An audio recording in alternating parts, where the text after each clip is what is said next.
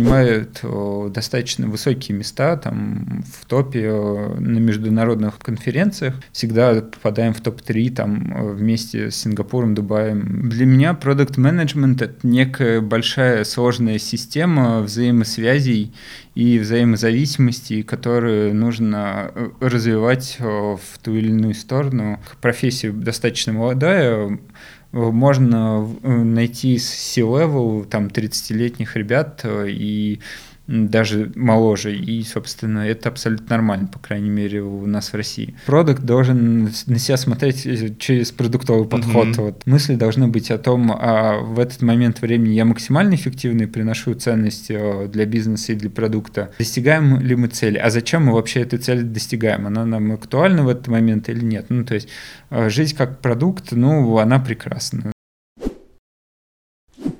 Салют, я Лев Левицкий, и это новый выпуск подкаста «Как ты это делаешь?» и новый продуктовый сезон, где мы будем разбираться, а, что такое продукты, как устроена разработка продуктов, как работает продукт-менеджмент. Очень много сейчас говорят про эту сферу, хочется вместе с людьми, которые по-настоящему классно в ней разбираются, посмотреть, что это такое и как это работает. И сегодня мой собеседник Денис Катков, а, продуктовый лид команды а, на сайте МОЗ, это сайт правительства Москвы, портал мэра. А, Денис занимается там большим количеством классных штук, о которых мы сегодня поговорим. Очень рад тебя видеть. Да, всем привет. Думаю, что сегодня будет очень жаркая дискуссия. Да, я тоже думаю, что будет очень увлекательно. Расскажи чуть подробнее о том, чем ты сейчас занимаешься, в чем заключается твоя зона ответственности. Мы, собственно, Занимаемся сервисами для жителей города. Как говорили ранее, это портал мэра, а, портал а, города Москвы, и у нас есть достаточно большая зона ответственности и зона работы. Это как раз-таки работа со всеми сферами жизни а, горожанина, и вот в этом направлении я и работаю. А, моя доменная зона – это «Жизнь в городе», в которой состоит из э, сервисов Департамента культуры, спорта, транспорта, а, инфраструктуры города, и, собственно, в них у нас появляется огромное количество сервисов в виде аренды городских пространств, записи, э, собственно, на э, какие-либо кружки в библиотеке, если тебе нужно купить какую-то крутую, забрать какую-то крутую книжку, запарковаться, то есть огромное количество штук повседневных, которые делают жители города, и мы, собственно, их делаем лучше, круче. И, конечно же, думаем сейчас о том, какие новые э, ценностные сервисы мы можем предоставлять жителям, помимо базовых, которые необходимо предоставлять государству для жителей города. Все, ребят, теперь, если у вас не получается запарковаться, вы знаете, кому писать. Пишите в комментариях, кстати, пользуетесь ли вы какими-нибудь городскими сервисами, о которых только что сказал Денис. Я регулярно пользуюсь э, порталом... Э, я регулярно пользуюсь, на самом деле, порталом МОЗ, чаще порталом госуслуги, ну, для записи к врачу чаще МОЗ использую, действительно классно работает, вот IT-сервисы, е. Yeah. А, давай, наверное, поговорим а, о том, с чего вообще начинался твой карьерный путь. А, большая часть моей аудитории — это люди, которые хотят начать свой путь в продукт-менеджменте, которые слышали, что продукт-менеджмент — это что-то такое про каздевы, тестирование гипотез и решение проблем пользователей. Это, конечно, все правда, но вот очень интересно послушать, как ты пришел в эту сферу, потому что Э, сейчас э, люди, которые слушают со стороны экспертов, они видят их на нынешнем месте, они, конечно же, тоже хотят попасть туда, но ты, как я понял, пришел в продукт менеджмент еще когда это не было мейнстримом, когда, может быть, еще даже э, не то, что хайпа вокруг этого, может быть, даже термин такой не особо часто использовался. Э, расскажи, как это было. Да, это правда такой достаточно специфичный путь. Кажется, сейчас он выглядит гораздо страннее. Если говорить о том, когда это началось, это началось, наверное, с э, второго курса института. Это был далекий 2014 год. Э, это не был продукт менеджмент это была такая предпринимательская инициатива, когда я просто хотел делать продукты, причем делать э, физические продукты. И первое, что мы начали делать с ребятами, создавать аксессуар для айфонов и, собственно, их продавали. Это был такой первый предпринимательский опыт. Очевидно, из-за отсутствия опыта он был не сильно успешный. Вот, мы прожили так полтора года и закончили свою деятельность, после чего мне стало хотеться осознать, как сделать продукты более красивыми и качественными, и я пошел в дизайн, в дизайне я непосредственно пошел в сторону стартапов. Мне, конечно же, было это интересно. Это самый очевидный прозрачный путь для молодого человека, который хочет э, быстро драйвово расти. И тогда э, на горизонте у меня появился такой интересный стартап, как город Доброград. Это город, который делается на частные деньги. Он располагается в Владимирской области, и его основатель э, Владимир Седов, группа компании «Аскона», собственно, там там, когда я пришел в городе находился один ресторан в середине э, леса, и вот на протяжении полутора лет я видел, как это все застраивалось и развивалось. Это был очень интересный опыт, потому что мы делали и цифровые продукты, ну, с точки зрения дизайна и с точки зрения офлайн, в том числе и навигацию, и всякую такую крутую штуку. Это прям невероятно интересное было, скажем так, э, опыты и эксперименты очень клевая команда тогда собралась. Ну и постепенно как-то я начал развиваться в сторону осознанного продуктового менеджмента э, и перешел уже непосредственно а, в компанию Аскона в Яком направлении и там уже начал работать таким более осознанным продуктом. Пока не ушли дальше, очень интересно спросить, а какова дальнейшая судьба города Доброград э, и до чего вы в итоге его доразвивали? Потому что, ну, выглядит очень авантюрно и, на первый взгляд, не очень понятно, зачем. Расскажешь чуть подробнее, какая была проект цель и до чего в итоге получилось дойти? А, миссия на самом деле была очень крутая, сделать такой европейский город с осознанным потреблением и качественной инфраструктурой, которая действительно доступна э, любому жителю там, Владимирской области или там, даже Москвы э, в любом случае. И до чего я дожил, скажем так, в этом периоде таком активном, то, что к нам приехал Владимир Владимирович Путин и лично посмотрел, как э, все строительные объекты там э, производятся с точки зрения и культуры, и спорта, что там есть, какая инфраструктура, и вот э, команда до сих пор драйвит проекты, они достаточно хорошо растут. Я периодически забегаю к ним на страницу в Фейсбуке и непосредственно смотрю, что у них там происходит. То есть сейчас туда можно приехать и посмотреть? Да, там, там очень крутая инфраструктура для отдыха прикольно, я просто вообще в первый раз про это слышу. Ребят, если вы были в Доброграде, опять же, пишите в комментариях, если кто-нибудь съездит, пожалуйста, расскажите мне, как там, очень интересно. Вот. А что из сервисов получилось сделать?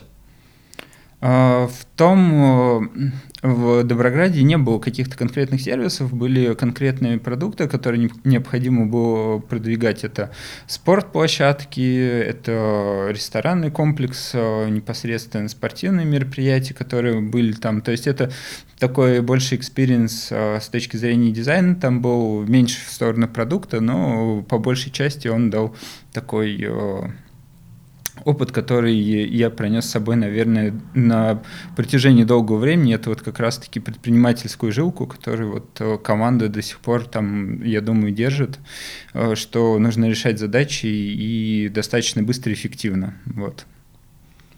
Расскажи про Аскону, э, что ты там делал, что получилось добиться?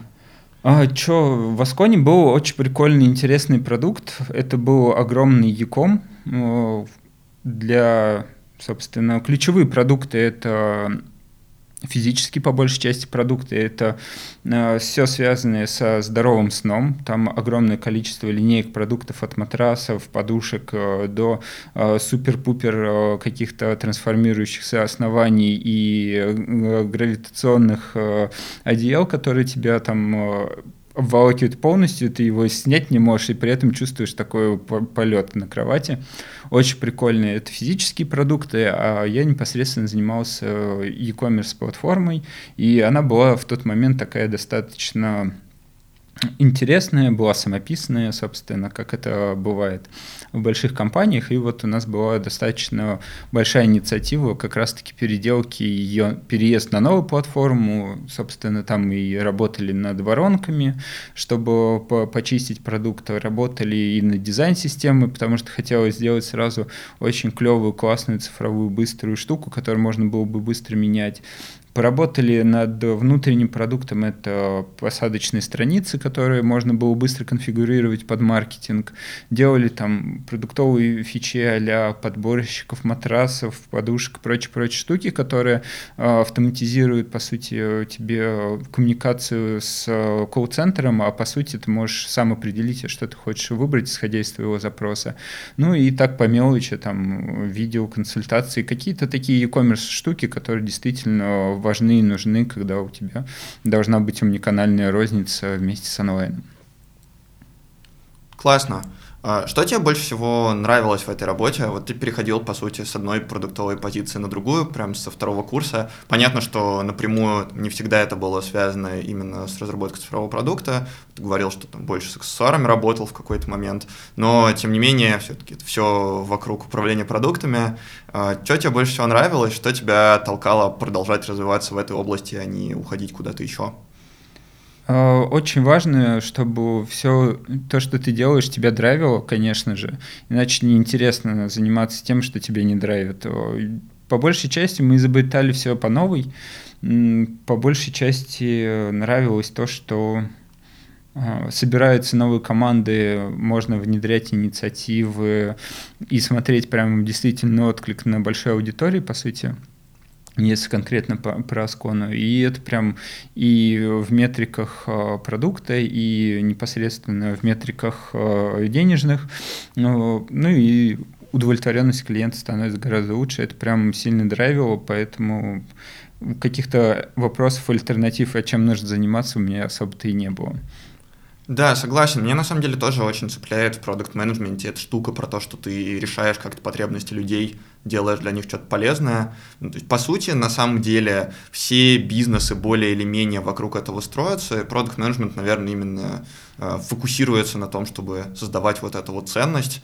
И я понял, что, в общем-то, в любой профессии, если я хочу в ней хорошо работать, мне все равно нужно будет думать про пользователя и думать про то, как создавать эту пользу. И продукт менеджмент кажется, э, именно очень четко таким лучом фонарика выцепляет эту ценность и показывает сразу, куда надо бить, а не ходить вокруг да около. Это правда, да. Ну, продукт менеджмент это, наверное, больше про многозадачность, такой многорукий многоног, который должен э, во все и ни во что при этом понимать, куда вообще команда должна идти. То есть это прям такая специфичная нагруженная профессия, которая не всем подойдет, наверное, так скажу. Это нужно иметь лайфстайл, когда ты не различаешь разницу между работой и обычной жизнью, обыденностью. Вот, по крайней мере, у меня, наверное, последние лет пять именно в такой формат, когда я не понимаю, когда я заканчиваю работать и когда я начинаю отдыхать. Вот очень классно, что мы на самом деле пришли к этому вопросу. Я, когда готовился к этому подкасту, когда в целом думал о том, как я буду делать этот сезон, у меня вообще появился интересный вопрос, а как можно разговаривать про продукт менеджмент, потому что, с одной стороны, нужно про него разговаривать достаточно понятно, чтобы э, сторонняя аудитория это было интересно, она могла в это погрузиться, с другой стороны, про него надо рассказывать достаточно разнообразно, а скажем так, источники информации, которые говорят про него понятно, они говорят про него неразнообразно. Э, появляется очень много всяких штампов про тестирование гипотез, создание пользы каздева, вот то, что мы обсуждали с тобой э, до записи. Поэтому ты уже заговорил про эту многозадачность. Хочется, на самом деле, сейчас задать максимально широкий вопрос, а что для тебя продукт менеджмент и потом пощупаем какие-то более детальные штуки, чтобы разобраться, как именно ты с этим работаешь. А, для меня продукт менеджмент это некая большая сложная система взаимосвязей и взаимозависимостей, которые нужно э, развивать э, в ту или иную сторону в зависимости от э, видения и контекста, в котором ты находишься. То есть продукт менеджмент это, наверное, больше такая сложная системная штука, в которой ты действуешь относительно одного одной задачи, которая, скажем так, добавляет тебе дополнительных проблем после того, как ты что-то поделал над другой задачей. Да, действительно, есть такое. Я буквально на днях думал, когда решал какие-то задачки, Э, иногда бывает вот состояние, когда что-то немножко подустал и думаешь, что вот я сейчас на что-то отвечу, там запилю какую-то штуку, а потом мне же вообще-то с этим еще придется работать, это поддерживать, на это еще дальше отвечать. И очень забавно, что когда ты участвуешь ну, в творческом процессе в самом широком смысле и в разработке продукта в частности, когда ты что-то создаешь, у этого будут масштабные последствия, и, в общем, чем более масштабную штуку ты делаешь, тем более масштабные последствия у нее будут. И это, правда, очень интересно думать про то, как новые функции встраиваются в систему. Э, каждая новая функция, по сути, усложняет систему, потому что создает связи с другими функциями. Вот, мне сейчас это, наконец, начинает укладываться в голове, поэтому, да, очень откликается. Ну, у меня всегда есть такая концепция, в которой а, нужно не добавлять новые фичи, а избавляться от старых никому не нужных, потому что добавляя что-то новое, оно сужает аудиторию, собственно, добавляет э, дополнительную нагрузку на команду, на поддержку, э, с точки зрения истории, почему мы это принимали решение, почему это делали в код, вот это вот все добавляет огромное количество проблем, и нужно в какой-то момент э, действительно отвечать вопросы, действительно, нужно ли что-то новое в этот продукт, или он сейчас идеален, и его нужно перезапускать по новой будет просто. О, у меня тоже была забавная история где-то месяц назад. Я придумал фичу, как мне казалось, очень прикольную. А, вроде бы поисследовали пользователей, вроде бы понимали, что это нужно, а, но потом а, оно полежало в бэклоде какое-то время, дошли в какой-то момент до пересмотра, я детальнее на это посмотрел, посмотрел циферки и понял, что, в общем, кажется, что оно скорее не сработает, чем сработает, хотя и концепция была классная, и кажется, что там все красиво уже придумал у себя в голове. И вот был очень сложный момент, когда нужно было понять, что вот мое мнение такое, и действительно, если ты уже уделяешь чему-то внимание, прикладываешь к этому силу, ты начинаешь этот продукт уже любить, считаешь его каким-то своим детищем, и в этот момент прям посмотреть на ценность для бизнеса, понять, что вот там по метрикам все не очень понятно, и действительно это будет какое-то ненужное усложнение, и лучше сделать проще, но экономнее, эффективнее, чем делать что-то творческое, красивое, по моему мнению, но не факт, что нужное. Это вот прям очень интересно было. Это правда. А, у меня были задачи в бэклоге, которые лежали три года, поэтому я понимаю, ну, скажем так, о, о чем речь, и очень важно, конечно же, сортировать вот э, функции, которые вы действительно засовываете в продукт. А как ты подходишь к приоритизации? Ну, если есть задачки, которые лежат в бэклоге три года, очевидно, они норм приоритизируются, но они просто оказались где-то внизу и так и не смогли подняться. А как ты подходишь к приоритизации?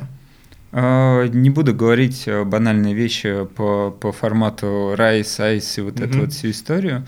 Э, у продукта есть э, такой очень важный вопрос, чтобы что, вот, и здравый смысл, который должен отвечать на что-то важное в первую очередь, и только потом уже понимать, э, к чему это может привести. То есть какой-то конкретной приоритизации а фреймворка нет, это на уровне э, цифр и здравого смысла делается, а там уже нанизывается контекст и исследований, и стратегии с рынком и самого продукта в контексте того, чего он сейчас живет. То есть фреймворк я не использую, скажу так. У нас есть э, просто рабочий инструмент, когда мы просто приоритизируем на уровне здравого смысла.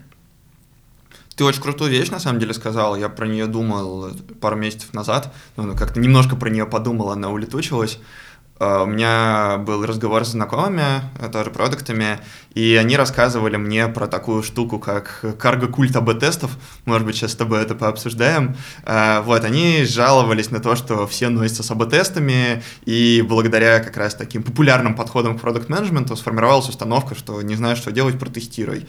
И в итоге люди тратят ресурсы на тесты. Э, не факт, что эти тесты отрабатывают. В крупных компаниях вообще, чтобы протестировать штуку, часто ее надо разработать сначала. А это, в общем, немножко убивает цель теста, потому что если все равно нужно разработать, э, то лучше как-нибудь потестить, не разрабатывая, иначе все равно ресурс потратится. Если у нас цель теста понять, тратить ресурс или не тратить, ну, очевидно, э, такая цель не оправдывается. Вот, и все носятся с АБ-тестами, а при этом, как они говорили, почти точь-в-точь повторили э, формулировку «здравый смысл», э, который ты сказал, что главный подход к приоритизации — это, правда, э, отключаться немножко от всех вот этих вот шаблонов форматов и смотреть просто здравым смыслом своим человеческим, вылезая из рабочих рамок, классно это или нет, скорее сработает это или скорее нет. Ну и еще они тоже очень советовали смотреть на конкурентов, часто это может быть даже полезнее, чем крутить тест у себя, потому что это бесплатно, и, скорее всего, если рынок что-то делает, значит, это не просто так, и на это можно равняться. Это правда. Здесь тут нужно понимать еще один маленький нюанс, что функции, которые внедряет э, конкурент, они не всегда э, могут взлетать, но они будут у него висеть. И второе, что в, такой, в таком контексте не появляется инновационных штук, то есть приходится догонять, и не всегда это клево. А, к вопросу к АБ-тестам, вопрос, такой риторический, очень мало команд, которые действительно этим прям заморочены и делают это круто.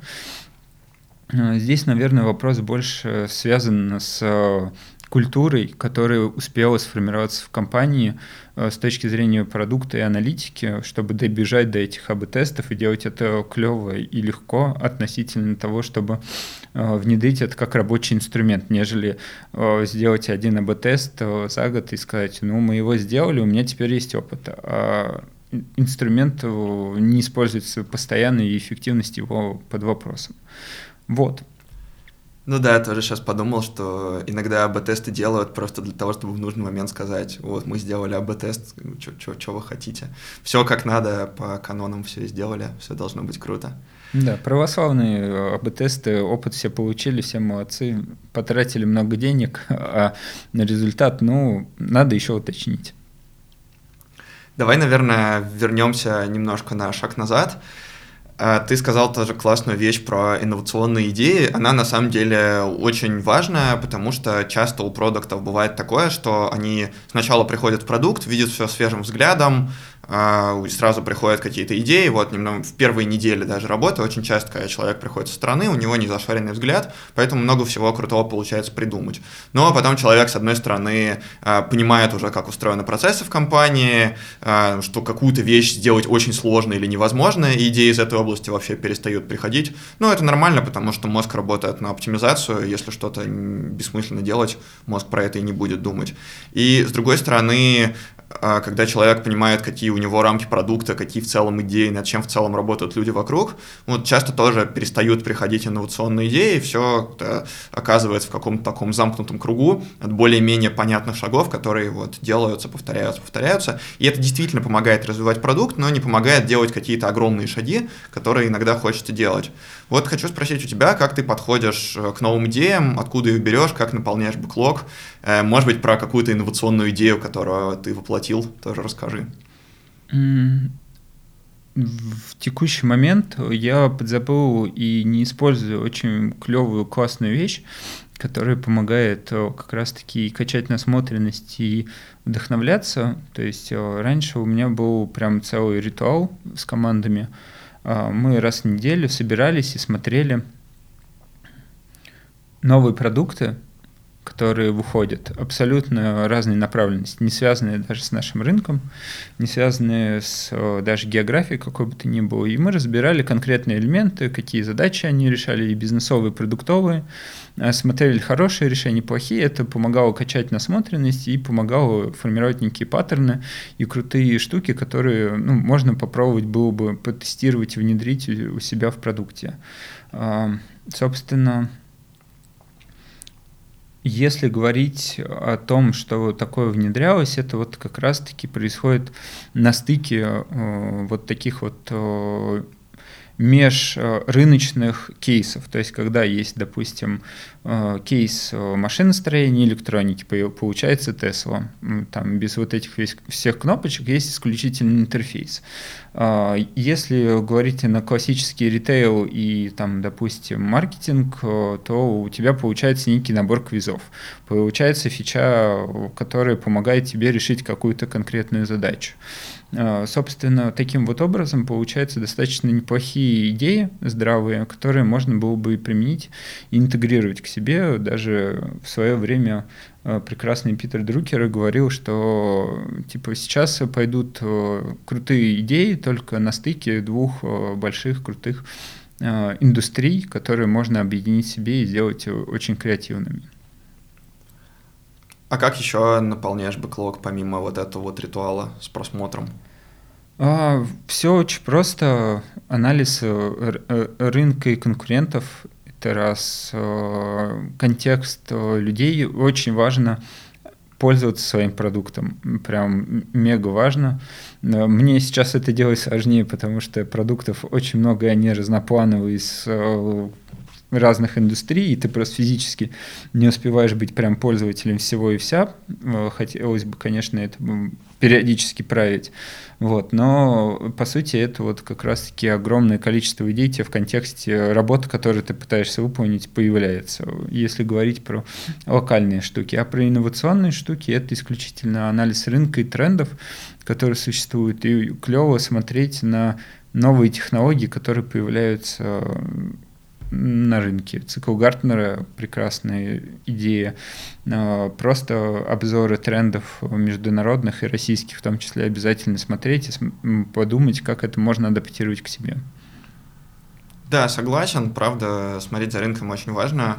И бывает такая проблема, что э, когда ты работаешь в своем продукте, ты в какой-то момент начинаешь его очень хорошо знать, а, знать там все детали, потому что ты знаешь, кто их разрабатывает, вы смотрели на эти макеты много раз, ты там на все кликал, и перестаешь в какой-то момент замечать проблемы, которые может увидеть обычный пользователь, потому что ты просто хорошо знаешь про этот путь, хорошо знаешь, как его проходить. Если там что-нибудь новое, например, выкатили, что может смутить пользователя, ты просто на это не смотришь, потому что у тебя уже есть сформированный коридор. Вот. А расскажи подробнее, наверное, про цикл Гартнера для тех, кто не знает. Думаю, это будет полезно. Это достаточно непростая, точнее, простая и относительно сложная штука, которая рассказывает о том, каким образом появляются технологии на, на рынке, то, что у них есть определенный период э, создания, роста, развития, падения относительно того, что э, спрос на, и ожидание от, этого, от этой технологии падает, и, собственно, потихоньку она переходит в формат э, нормальности, когда ты говоришь о том, что э, эта технология уже имеет э, бизнесовую и адекватную, адекватный формат использования. То есть это как то, что сначала зарождается некая криптовалюта, она растет и растет, технологии крипты начинают развиваться, она потом появляется до хайпа, у нее в ней начинают люди разочаровываться, потому что она не оправдывает первичный личных ожиданий. После этого падает, и потихоньку, постепенно технология появляется в нашем обиходе э, в виде там, интеграции с э, банковскими приложениями, с логистикой в том числе, и банально там какие-то истории шифрования уже используются ну, в, в, в, обычной, в обыденной жизни. Мы ее не видим, но при этом она уже начинает существовать. И вот э, по сути, это агентство постоянно выпускает э, раз в год обновления и показывает, на каком этапе каждая технология перспективная у нас находится и когда ее можно уже будет примерно брать и адаптировать в свой бизнес и продукты. Классно. А, ты сам какие-то технологии а, собираешься адаптировать из тех, которые сейчас на хайпе, но уже спадают? Э, ну, это э, объективно машинное обучение и все, что связано с рекомендациями всей этой истории. То есть очевидно, что это достаточно емкая штука, но мы сейчас находимся на, на этапе, когда все низковисящие плоды в виде воронок и вот э, добавления избранного и каких-то личных кабинетов закончились, и у всех э, есть запрос на некое персональное пространство, персональную жизнь, в которой он хочет существовать. Никто не хочет э, иметь рекламу, которая ему не актуальна.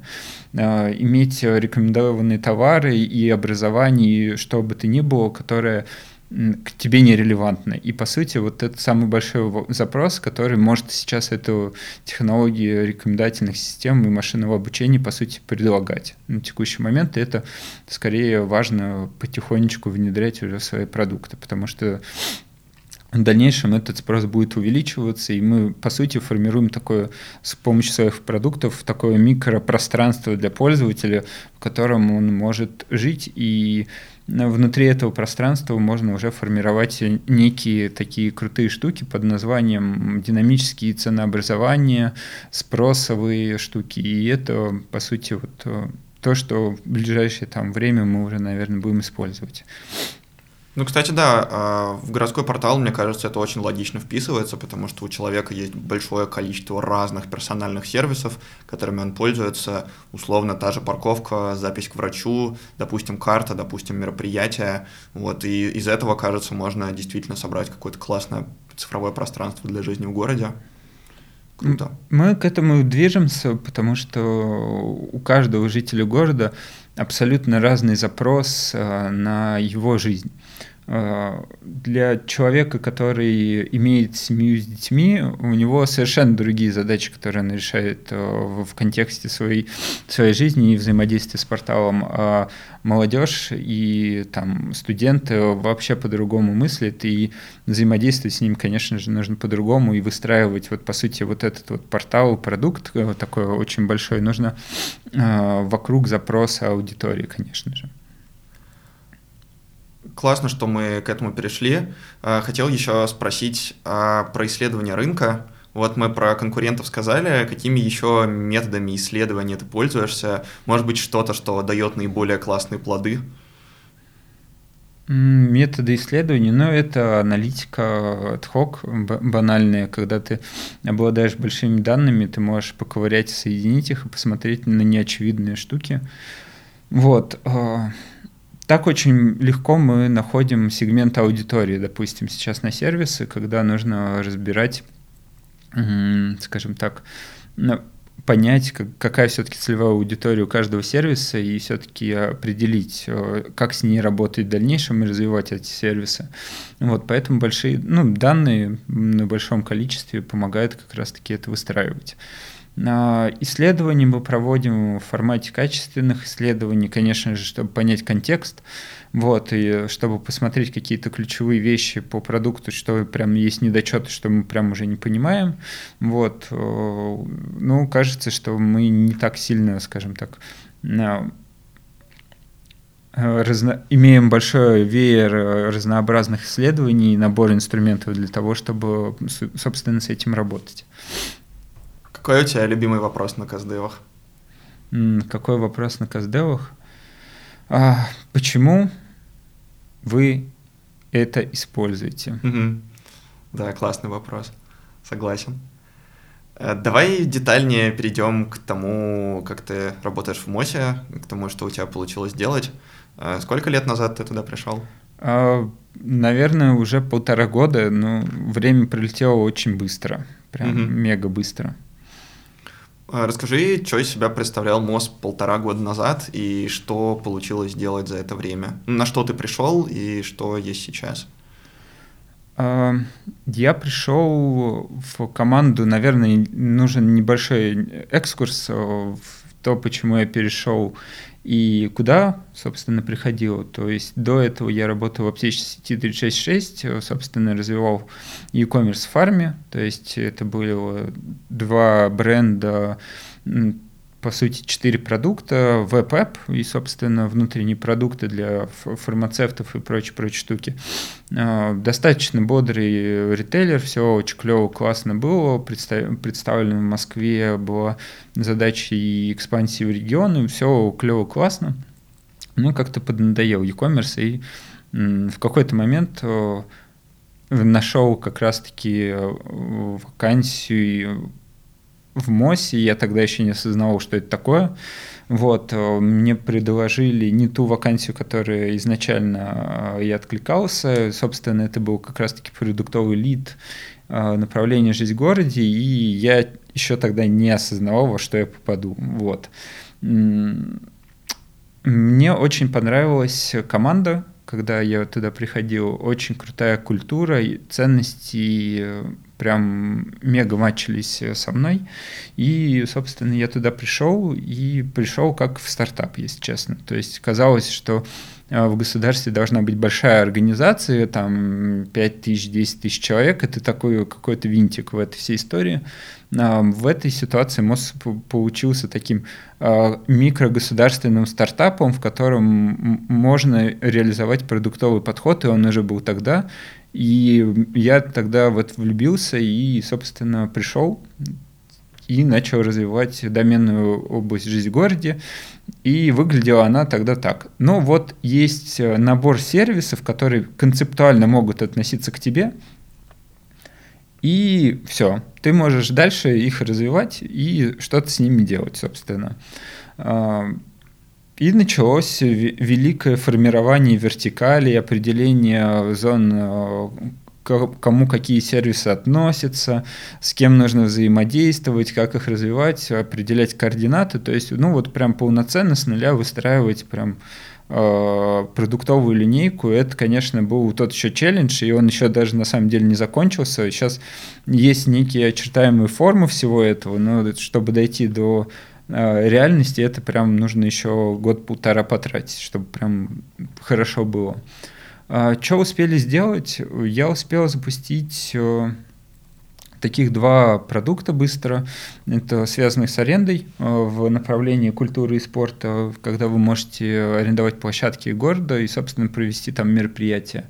Подсобрал некие вертикали, собственно, и начал выстраивать э, процессы. Самое страшное, что можно вообще делать, э, выстраивать, это, конечно же, процессы. Вот. Э, из крутого то, что продукты, которые я запустил, они растут x5, x7 по некоторым параметрам на текущий момент.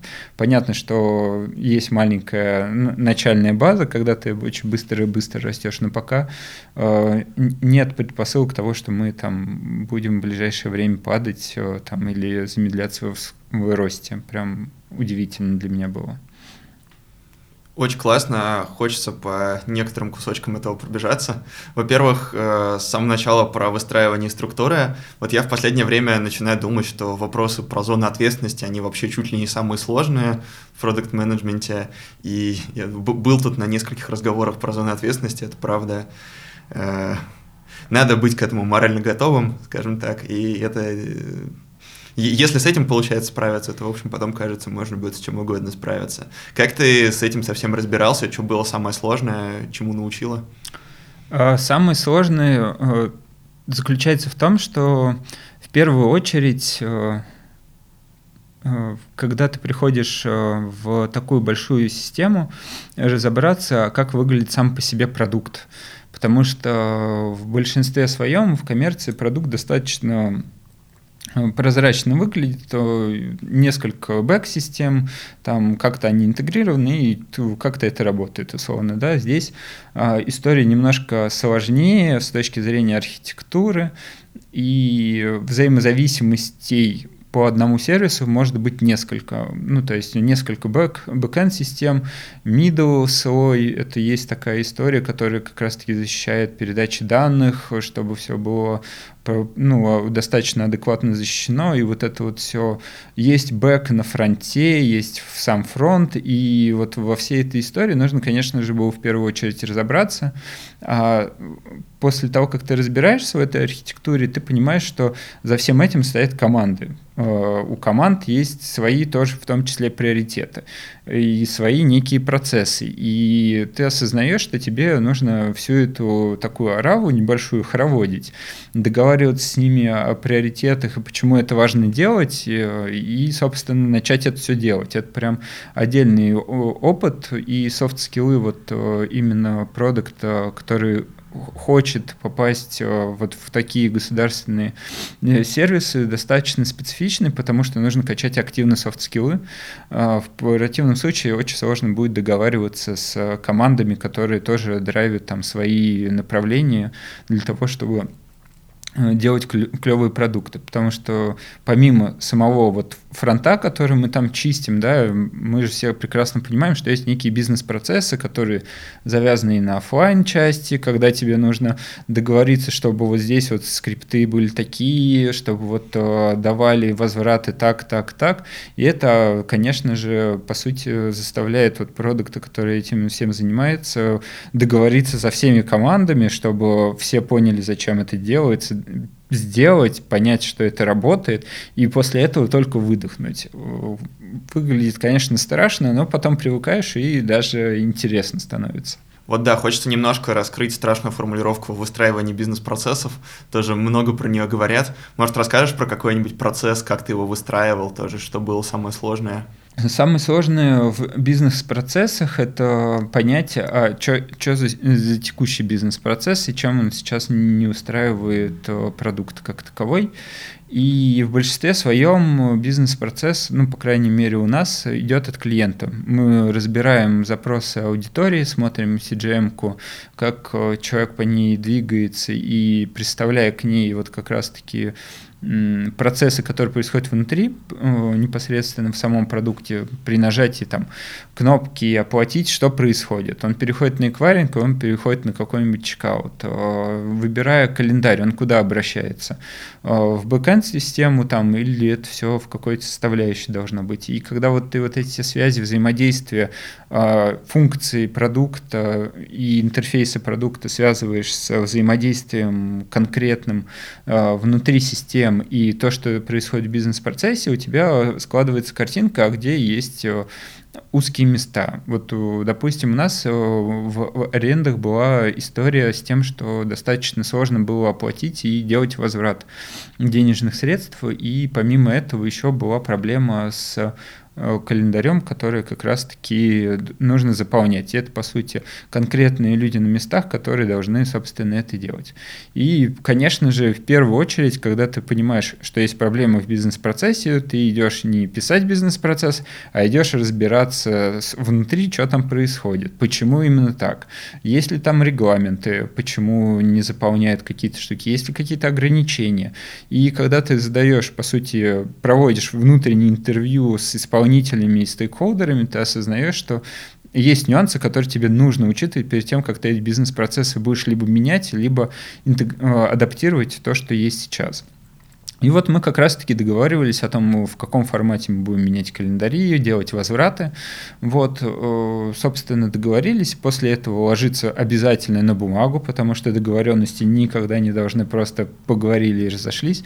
Они фиксируются на бумаге там в CGM сервис Blueprint. После этого какой-то регламент или описание документации пишется, и после этого ну, можно спокойно уже менять сам продукт под этот бизнес-процесс. Вот. Если коротко, то так. Хочется тут детальнее поговорить про инструменты. Классно, что ты сказал про Blueprint. А, для меня в бизнес-процессах самое сложное это как раз именно в каком-то понятном виде для себя их представить, потому что очень много участников, очень много систем, очень много всего происходит. Вот, и надо как-то это, во-первых, для себя в понятном виде представить, а во-вторых, если это корректировать, то еще и в понятном виде для всех остальных участников представить. Вот, какими инструментами ты пользуешься? Может быть, какие-то приемчики, которые тебе помогают это все структурировать? Пользуюсь я мира, ну, собственно, если есть задача очень быстро что-то накидать, то это либо Figma, либо Miro, ну, как классическая история, когда у тебя есть огромный поток информации в голове, и тебе нужно его очень быстро зарисовать. Я вот, допустим, всегда на встречах, если у нас какая-то штука достаточно сложная происходит, нужно ее обрисовать, я быстро прям накидываю для того, чтобы все видели, что мы делаем предметно. То есть, э, когда человек э, разговаривает друг с другом, у него определенный уровень абстракции теряется. А когда ты с большим количеством людей взаимодействуешь на тему вот как раз-таки визуализации процессов, ему легче просто некими квадратиками, схемами вот прямо в моменте, пока вы разговариваете, накидываете, и, собственно, все, всем все понятно, а как это работает или не так это работает, это первый момент. Второй момент, не нужно смотреть на идеальные вот эти шаблоны, которые есть в интернетах. Это страшно, потому что у нас был кейс внутри команды, когда хотелось сделать, как сказать, очень крутую там CGM или еще что-то такое, вот прям вот э, как православно, прям как фреймворк. И это э, приводит к тому, что ты тратишь большое количество времени неэффективно. И кривая, косая CGM или любой другой инструмент, сделанный на коленках, гораздо лучше, чем просто потраченные недели на вот идеально выверенный продукт, который по-любому будет меняться. Вот это, это самое важное. Комментарий, когда будете работать с какими-то инструментами, обязательно делайте его мега простым. Вот чем проще, тем лучше. В противном случае у вас будет прокрастинация и желание э, забить и просто что-то сделать уже, потому что можно передержать себя. У меня, да, у команды, которая занималась аналитикой бизнес-процессов, у них было кодовое название «Квадратики и стрелочки», потому что это самое главное, да, что они делают. Главное квадратики, стрелочки, чтобы было понятно. Да. Согласен. Потому что если смотришь, правда, на все эти шаблоны, они очень красивые, они пугают тем, что вот тут полукруг, который переходит в круг, еще такая стрелочка, а у меня все вообще не так, елки-палки. Что же делать? Да, это страдание, потому что в самом начале пути тебе хочется э, делать хорошо, идеально, прям когда у тебя есть некие шаблоны, и вот э, запрос у рынка всегда у взрослых дядь и тети, которые прям нанимают продуктов, что вот они такие плохие, пользуются шаблонами, и вот этой вот всей истории. А, ну, человеку, который только начинает, это проще всего посмотреть примеры и хотя бы сделать повторение этого. Только на уровне, когда у тебя уже есть опыт, ты начинаешь потихонечку там э, расти вот с точки зрения там того, как ты хочешь это делать. И старайтесь вот э, максимально просто использовать инструментарий, не заморачивайтесь над формой, главное всегда содержание и результативность, особенно для продукта. Чем меньше времени потратили, тем больше времени можно отдыхать. Да, очень классно. Давай детальнее посмотрим на кейс с арендой. Мы его уже несколько раз упоминали кажется, э, я же правильно понимаю, что это, по сути, был полный запуск нового процесса, которого раньше не было? Да, это так и было прям, то есть это новый, по сути, продукт, доменная часть, которую нужно было запускать. Ну, это очень большое дело в таком случае. А, вот сейчас это уже выглядит не очень большим в сравнении с теми планами, которые есть, но когда я приходил, да, действительно думал, господи, там запускать, там у меня был дедлайн, по-моему, в течение там трех или шести месяцев, типа запускаться прям вот полноценным продуктом, и это выглядело типа, ох. За сколько месяцев в итоге получилось? Примерно там в 3-4 месяца мы так в итоге и запустились э, с арендами. Очень круто. Откуда идея изначальная взялась? Идея пришла не от меня, а, собственно, я ее подхватил. Она пришла из э, стратегов, которые как раз-таки нам предлагают э, в с периодичностью в какое-то время какие-то новые идеи, и, собственно, они, если действительно выстреливают, действительно имеют э, хороший потенциал, то они реализуются, собственно. И вот таким кейсом как раз стала аренда. Что было самое сложное в этом кейсе? Помимо бизнес-процессов, мы их уже коснулись. Э, понятно, что если сейчас нет э, системы оплаты и вот этого вот бронирования площадки, то это надо было заново внедрять в операционку с нуля. Это понятно, что было очень сложно. Какие еще были сложности? Были сложности в том, что, по сути, каждый такой продукт — это прям целая доменная область, которую тебе нужно изучать. То есть, по сути, продукт, который э, запускает вот в таком формате продукты, тебе нужно прям внезапно погрузиться в рынок. То есть, по сути, ты такой переключаешься и говоришь, все, я перехожу в рынок аренды. Здравствуй, ЦИАН, здравствуй, Авито. Теперь мы вместе с вами в одном рынке.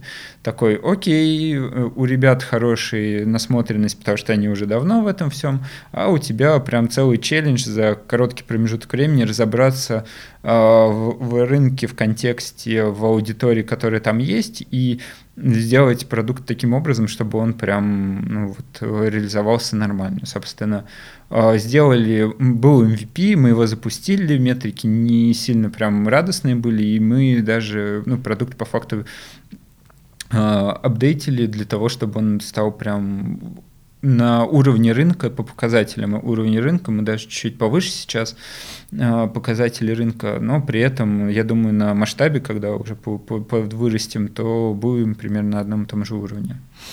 А что апдейтили, чтобы догнать рынок? А, были вопросы с воронкой, огромное количество вопросов с воронкой было.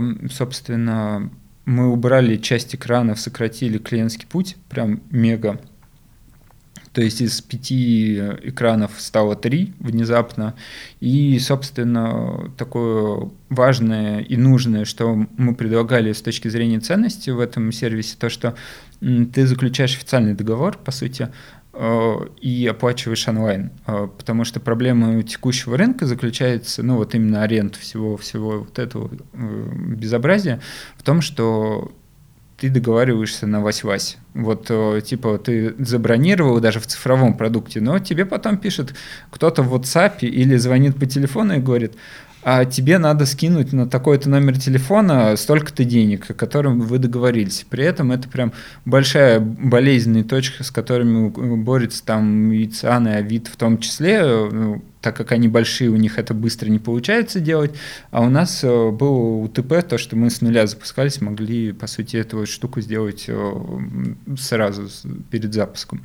И, по сути, второе УТП — это то, что мы не можем, скажем так, э, обманывать людей, и, по сути, мы представители официальные, ну, гос, госструктуры, поэтому есть некое доверие, с которым невозможно, ну, как бы не согласиться, я бы сказал так.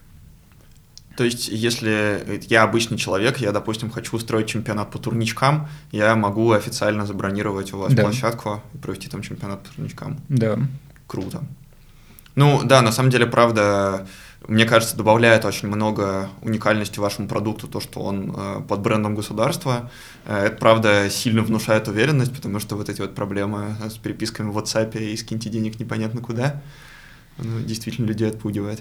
Ну, здесь нужно говорить о том, что это, с одной стороны, и бонус, то, что ты непосредственно можешь иметь э, лицо и авторитет, да, а с другой стороны есть некая предвзятость, э, собственно, с которой тоже нужно бороться и работать чтобы это поменять, так как в голове человека, пока он вот не, по, не поработает и не получит качественный опыт, собственно, ничего не поменяется.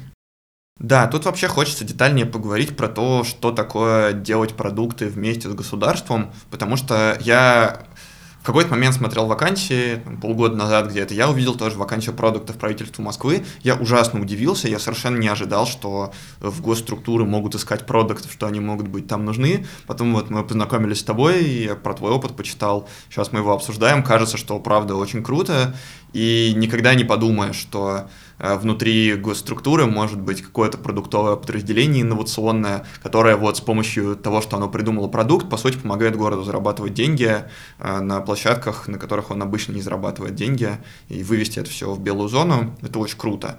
Какая есть специфика, э, с чем приходится работать, может быть, какие сложности, какие преимущества, помимо того, что это бренд государства? Важно понимать достаточно важный, ну, ну, важно знать много вещей. Первое.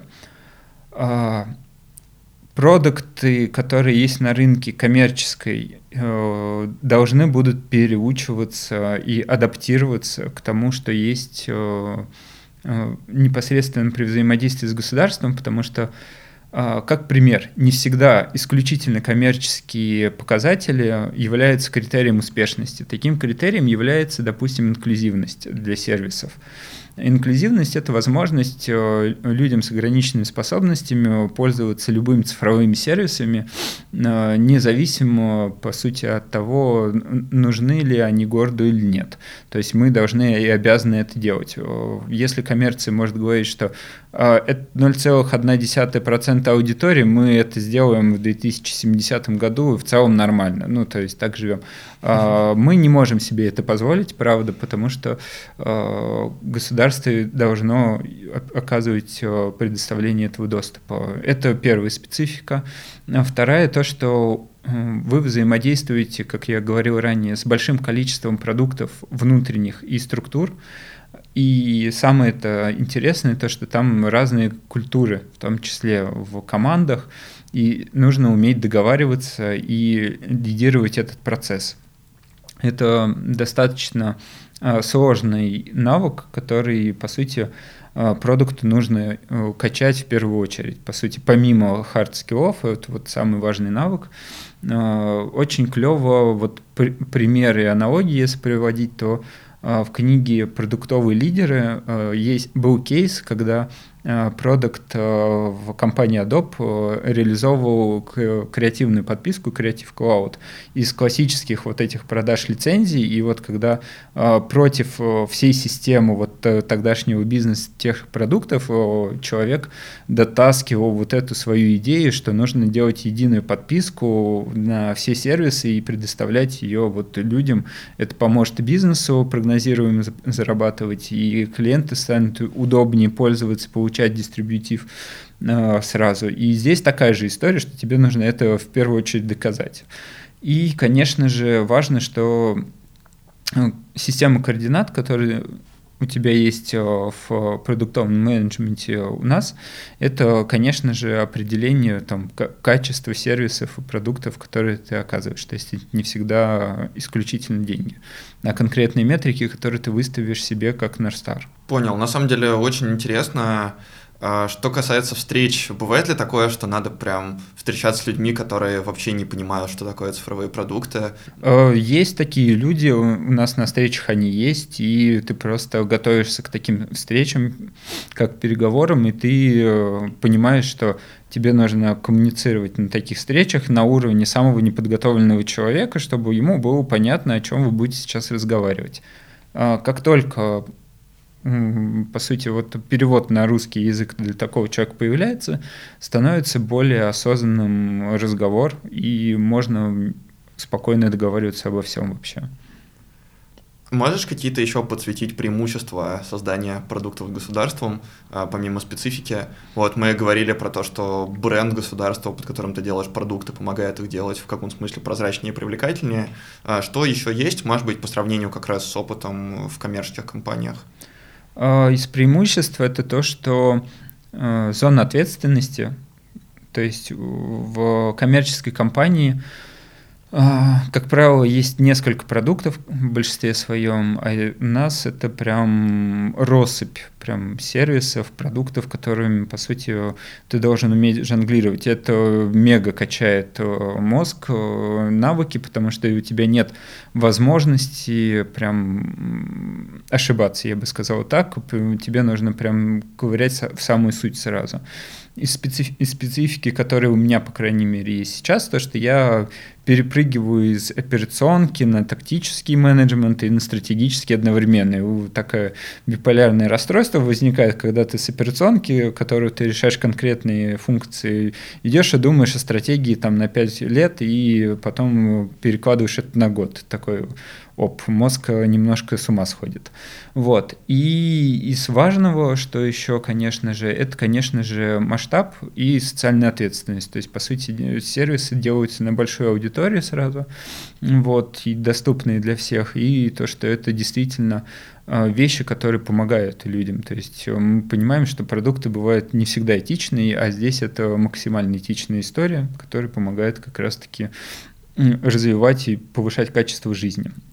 Э, при этом для меня было достаточно приятным удивлением, что наши сервисы занимают достаточно высокие места там, в топе на международных, скажем так, конференциях и оценках. Мы достаточно хорошие места занимали, и в целом у нас цифровые продукты очень на высоком уровне находятся. Мы примерно всегда попадаем в топ-3 там, вместе с Сингапуром, Дубаем и вот этой всей штукой. Поэтому Э, можно даже сказать, что мы достаточно хорошо развиваем эту отрасль. Да, согласен. У меня тоже очень приятное впечатление от московских городских сервисов. И э, кажется, что это правда не только то, что помогает зарабатывать деньги, как это часто бывает с коммерческими продуктами, но и то, что действительно делает жизнь людей лучше, и прям видно, как это делает жизнь людей лучше. Вот, людям, правда, удобно записываться к врачу, парковаться и не только всякие их задачки решать. Это классно. Сколько у тебя людей в команде? На текущий момент э, у меня две команды э, в части, ну, прям полноценной. Э, собственно, достаточно емко три вертикали, по каждому продукту было бы неплохо получить людей. Вот сейчас этим занимаюсь как раз. И, ну, по сути, такая достаточно емкая продуктивная команда. То есть, наверное,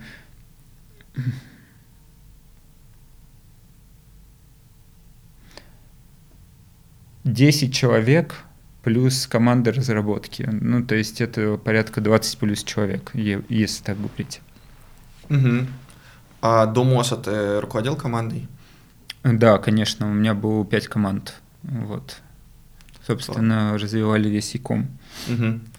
А каким для тебя был путь из просто продукта в продукта руководителя? Потому что для меня недавно стало инсайтом, ну, вроде бы это такая очевидная вещь, а вроде бы пока с ней на опыте не столкнешься, ее не поймешь, что, в общем, руководитель — это вообще отдельная профессия в каком-то смысле, и управлять людьми очень-очень-очень-очень сложно, э, особенно если ты только начинаешь это делать. И то, что ты хороший продукт, совершенно не значит, что ты будешь хорошим руководителем.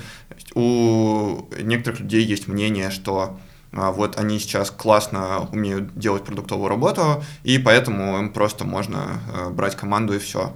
Но кажется, что управлению надо вообще отдельно учиться, это очень какая-то хитрая штука. Вот каким был для тебя этот путь? Может быть, тоже поделишься какими-то наблюдениями?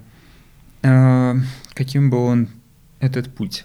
Он был достаточно простым, просто э, росло желание брать вот как раз-таки те самые зоны ответственности на себя. То есть есть такая поговорка, что а, власть не дают, а ее забирают, там, грубо говоря. И здесь такая же история, что тебе нужно если есть желание э, расти в руководителя, да и банально в того же самого продукта, то тебе нужно как раз-таки искать эти возможности и инициировать вот эти зоны влияния и интерес, которые тебе необходимы.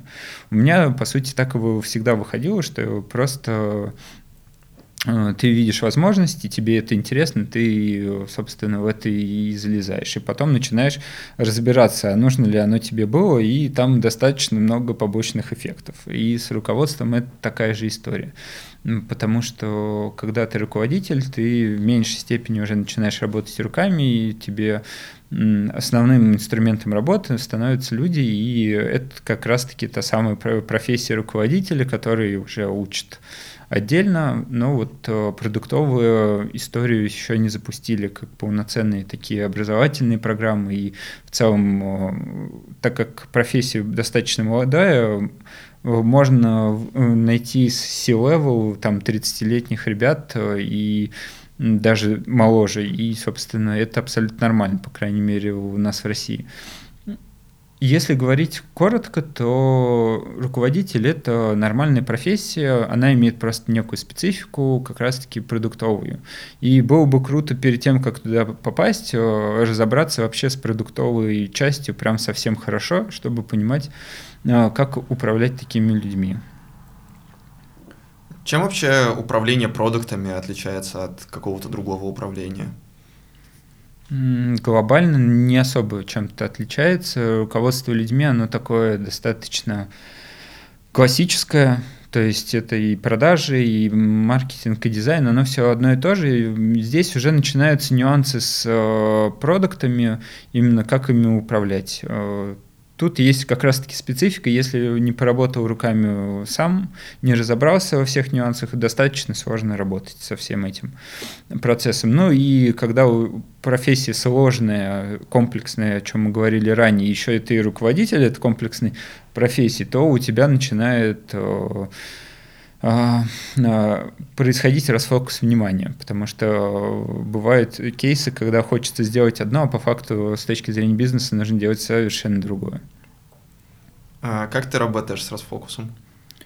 Э, постоянно задаю себе вопрос, что нужно сейчас в конкретный момент времени делать, и очень важно держать перед собой цели, которые ты себе ставишь. То есть у меня еженедельный ритуал, ты открываешь океары, которые ты себе поставил на полгода и на год в целом, и ты на них рефлексируешь, что у тебя произошло, что тебе нужно в эту неделю сделать для того, чтобы двигаться дальше. В противном случае все очень плохо. То есть можно медитировать на цифры, то есть э, два ритуала. Ты медитируешь на, на океары, а потом ты медитируешь на цифры по продуктам. И после этого ты идешь разбираться с командами и с продуктами, а что мы делаем, в какие промежутки времени.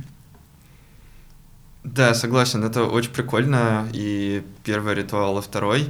И кажется, что в случае с работой продукта вообще эти цели могут часто корректироваться, потому что очень много всего меняется. И да, можно поставить цель на полгода, важно про нее помнить, но при этом мне очень понравилось то, что у тебя этот ритуал, как я понимаю, еженедельный и регулярный, и по сути ты каждую неделю решаешь, что ты будешь делать в следующую неделю, исходя из того, что наиболее важно сейчас. Да, здесь э, нужно понимать, что фреймворк Kiara, вот, который существует на рынке, он достаточно клевый э, для команд, для продуктовых, и в целом он очень хорошо фокусирует э, на то, что нужно, до чего нужно добежать, и при этом он не говорит о том, что зафиксированные цели, они все прибиты гвоздями, ты как живым инструментом работаешь, и если что-то меняется в контексте рынка, конкурентов и бизнеса в целом, да и команд в том числе. Бывает, что люди из команд уходят, приходят новые, нужны адаптации, либо поменялись приоритеты в какой-то момент, ты можешь спокойно поменять э, себе, по сути, океары, поработать с ними по новой, пересобрать их и по новую инициативу свою э, реализовывать. Вот. А недельное планирование, оно, по сути, вот, э, фокусируется на ключевых целях, которые должны достигнуть по неделям. Мы работаем в канбане, нам в этом плане легче жить, э, потому что мы не работаем в скрам спринтах, нам, мы, мы быстрее в плане того, что можем поменять какие-то себе приоритеты. Вот, поэтому недельное медитирование, оно прям очень сильно помогает. Ну, кстати, мне кажется, что для продукта работать с спринтами это скорее какая-то странная идея, потому что очень редко можно сделать продуктовую задачку целиком за спринт. Она очень может подвиснуть редко. на любом этапе, и есть продуктовые задачки, которые тянут несколько месяцев, кажется, это окей. Да, есть у нас такая же особенность в том, что, допустим, гипотезы мы проверяем сильно быстрее, чем мы их можем реализовывать в причину вот как раз-таки э, некой большой штуки с интеграциями и продуктами. То есть, допустим, если мы про провалидировали гипотезу за неделю-полторы условно, да, то реализовываться она может то, там условно э, месяц от месяца до полугода, год. То есть все зависит от масштаба вот той штуки, которую мы делаем.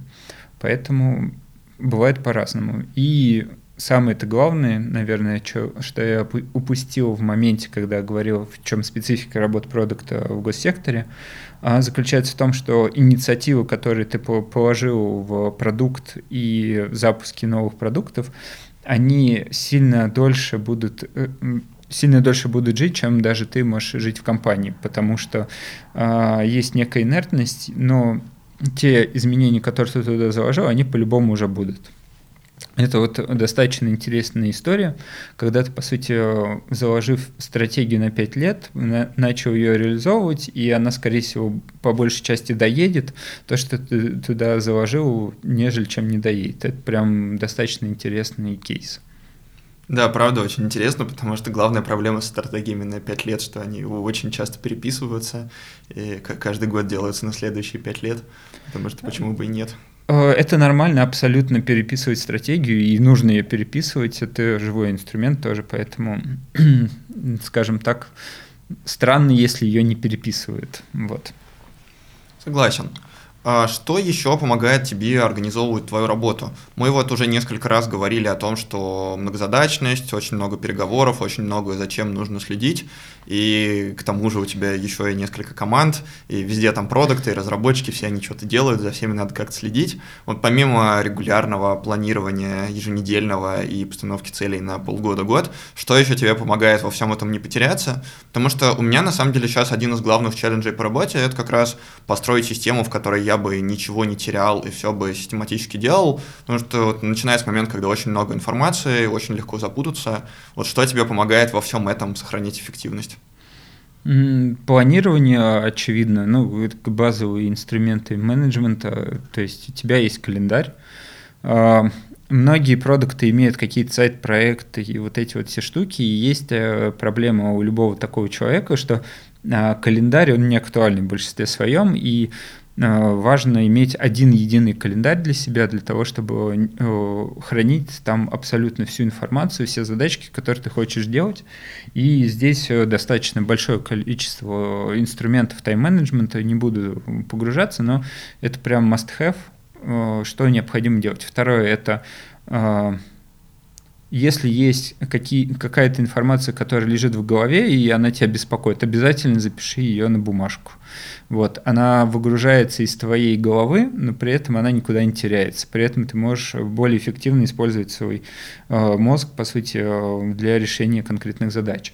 И, конечно же, после этого актуализация планов э, ежедневная, то есть постоянно эффективно э, работать со своими планами и адаптировать их.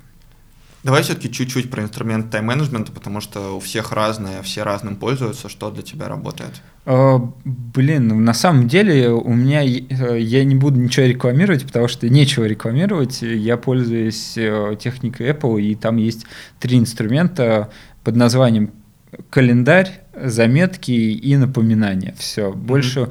э, в другой связке у меня ничего нет и абсолютно рабочий инструмент. И главное настроить календарь, э, по сути, с внешними э, другими календарями, там Гугла и всего остального.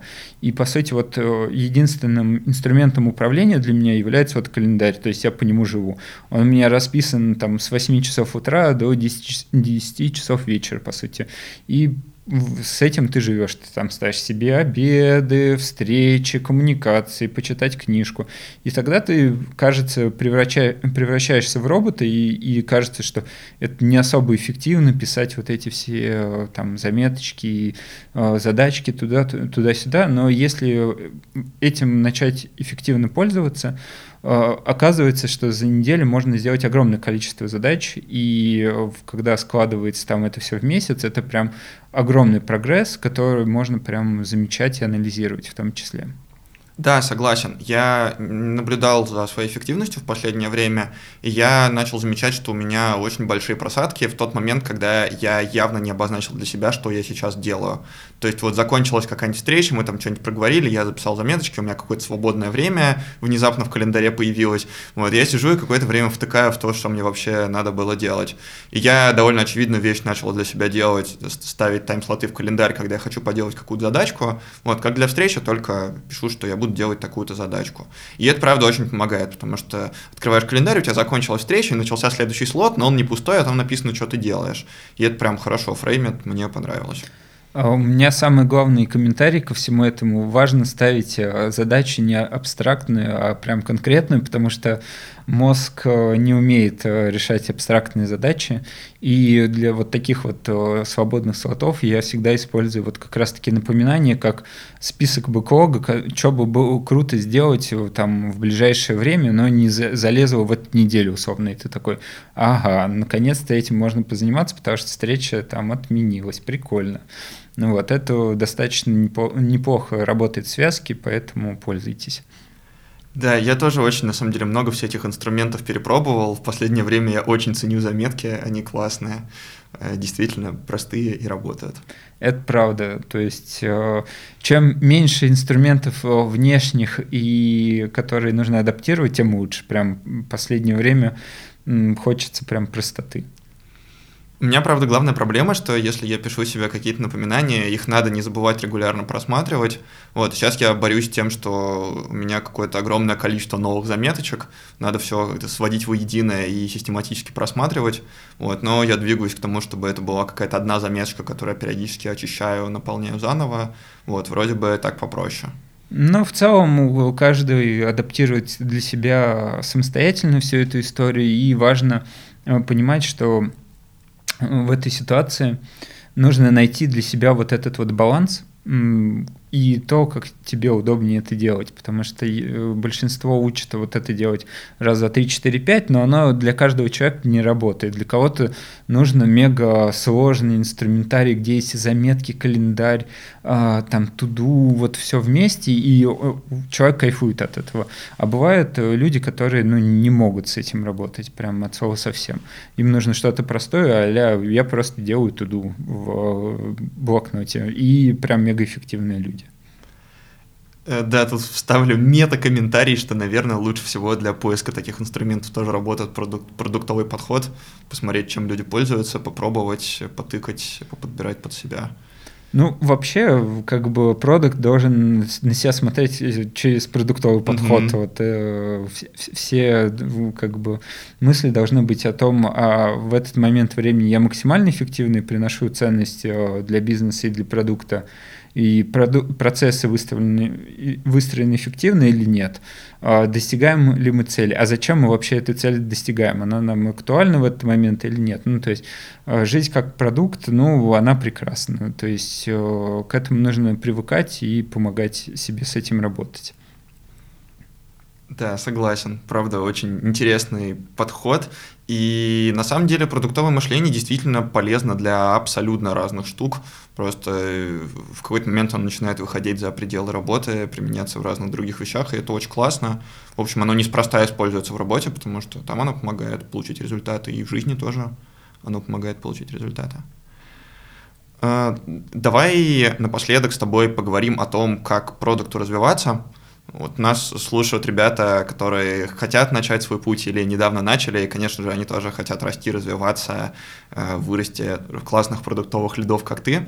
Расскажи, что ты думаешь вообще про обучение продукту, с чего начать, чем продолжить, на чем важно сконцентрироваться? Сложный э, это вопрос вечно. До сих пор э, нет какой-то единой системы. Я думаю, что нужно каким-то образом собрать э, всех дорогих продуктов на рынке, э, там уровня льдов и вот этих вот всех ребят, э, запереть в одну комнату и сказать, что типа пока вы не договоритесь о едином стандарте, как это должно быть, хотя бы в верхнем уровне, вы отсюда не выйдете. Ну, то есть вот такого формата, потому что есть и продукт-маркетинг менеджер, и IT продукт, продукт оунер продукт менеджер, и от компании к компании это прям очень разнообразные позиции и задачи решает этот человек. Поэтому вот хотелось бы, чтобы комьюнити наконец-таки осознало, что рынок там с 2018 года уже как-то повзрослел, и хотелось бы э, хоть, хоть что-то выдать э, э, обычным ребятам, которые только начинают, чтобы они хотя бы ориентировались, а то э, этот вопрос уже на протяжении четырех лет волнует мы каждого человека. А если говорить коротко, то важно понимать вашу точку А, в которой вы сейчас находитесь. И их достаточно небольшое количество. Первое – это когда вы совсем не в IT-сфере и не в контексте менеджмента продуктового в том числе, а, тогда у вас путь будет более сложный и достаточно непростой, скажем так. Не будем питать иллюзий, что это достаточно простая профессия.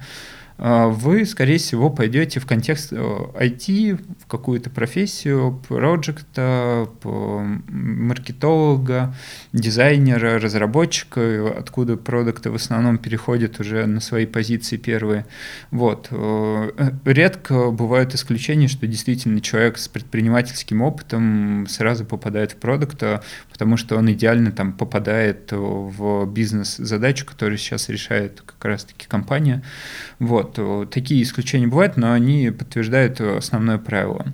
А, есть вторая история, вторая точка, это когда вы уже работаете где-то в IT или э, находитесь на смежных э, штуках, вам нужно просто начать учиться забирать задачи от продукта, попытаться их повторять и, собственно, это использовать. Никаких серебряных пуль не бывает. Э, собственно, навыки, навыки, навыки по получению опыта, собственно, исключительно в, в рабочем контексте. С точки зрения образования тут еще интереснее история. Кажется, что какого-то сложного фундаментального образования пока еще не придумали.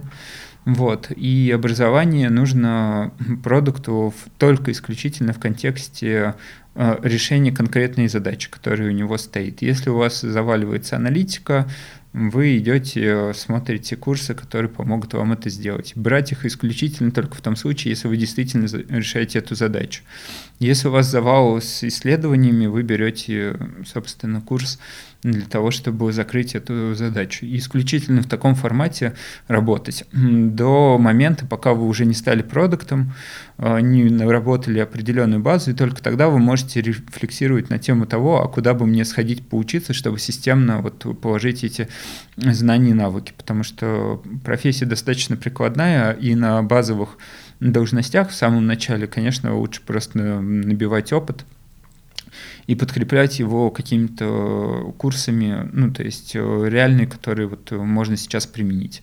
Скорее всего, э, мой рекомендацион – это конкретным людям идти учиться, э, у которых есть релевантный опыт. Есть огромное количество площадок, а-ля GetMentor и что-то такое, вот, куда можно посмотреть, постучаться и уточнить. Насчет опыта на 100% согласен. Я, когда проходил первый собес на продукта, я, конечно, понимал примерно, что отвечать и какие будут вопросы, но я совершенно не понимал, как работа устроена в реальности. Можно сколько угодно там, говорить про исследования, CGM, метрики и так далее, но вот когда ты реально приходишь в первый рабочий день и начинаешь э, все это делать, вообще по-другому оказывается, поэтому тут опыт дает, даже месяц опыта дает, наверное, намного больше, чем мог бы дать какой-то курс. Тут я на 100% согласен. А, есть э, поверье, что нужно запускать свой продукт, там, пет-проект и вот эту всю штуку. Достаточно важно понимать, что ее нужно запускать э, с рефлексией по итогу этого пет-проекта, потому что э, это опыт, который, если коммерчески успешный, он вам может дать достаточно хороший рост, но опять же таки нужно понимать, что это достаточно большой объем времени, который вы потратите и силы, нервов, и седых волос в том числе. Может быть, э, посоветуешь еще пару книжечек или каких-нибудь ресурсов, которые ты считаешь наиболее полезными? Если говорить про книжечки и ресурсы, то я рекомендую читать э, базис менеджмента э, а-ля Минсберга, Друкера, там, Форда и вот этих всех ребят, которые даже в самом начале пути помогут заложить достаточно хороший базис именно менеджера, то есть осознание того, а что же представляет из себя профессия менеджера как таковая, и вот вокруг нее уже накидывать э, книжки, которые можно э, читать. Не буду рекомендовать «Спроси маму» и вот эти вот все, они уже очень сильно избиты. Рекомендую читать вот базовую классику менеджмента, она очень сильно помогает вот те вот прикладные штуки как раз хоть как-то структурировать в контексте вот менеджерской функции, которую вы выполняете. Окей, на самом деле согласен. А, я читал Эндрю Гроува, вот было очень полезно про основы менеджмента как раз таки. А, будем потихоньку заканчивать, перейдем к Блицу напоследок. А, три твоих любимых продукта, которые сейчас есть на рынке и почему? Я давай быстро отвечу. Это MacBook Air, а, а если быть конкретным продуктом M1 и M2, это просто невероятное инженерное технологическое решение. А, есть у компании Nike а, беговая серия кроссовок Vomera. Это мега крутая штука. Что еще? Амплитуда, если говорить из инструментария. И есть два продукта, которыми я постоянно пользуюсь. Это Мо, приложение для медитации, и э, открытие в этом году было для меня приложение Adeo. Это приложение, которое делает ambient на основе э, своей конфигурации с очень интересным опытом, как это создавать. Вот прям ты можешь управлять, по сути, созданием музыки. Это прям клевое погружение как раз-таки в творческую профессию, и при этом она тебе помогает даже сфокусироваться банально. То есть такие вот прикольные продукты. Очень классно, причем про оба приложения не слышал, обязательно потом посмотрю. А, классная идея, которая к тебе пришла, но ты ее так и не реализовал. А, у меня есть идея, которую хотелось бы реализовать реально. Большинство людей не понимает, зачем, ну, как бы работают и к чему идут к концу жизни. То есть есть некая миссия, которую человек хотел бы, было бы неплохо, чтобы каждый человек реализовал. И хотелось бы, чтобы появились продукты, линейки продуктов, которые помогали бы раскрывать возможности человека для достижения вот как раз его миссии. Это могут быть профориентации, это могут быть обучение, коучинг, что-то такое. По сути, это инструмент, который как раз помогает реализовать эту миссию в жизни.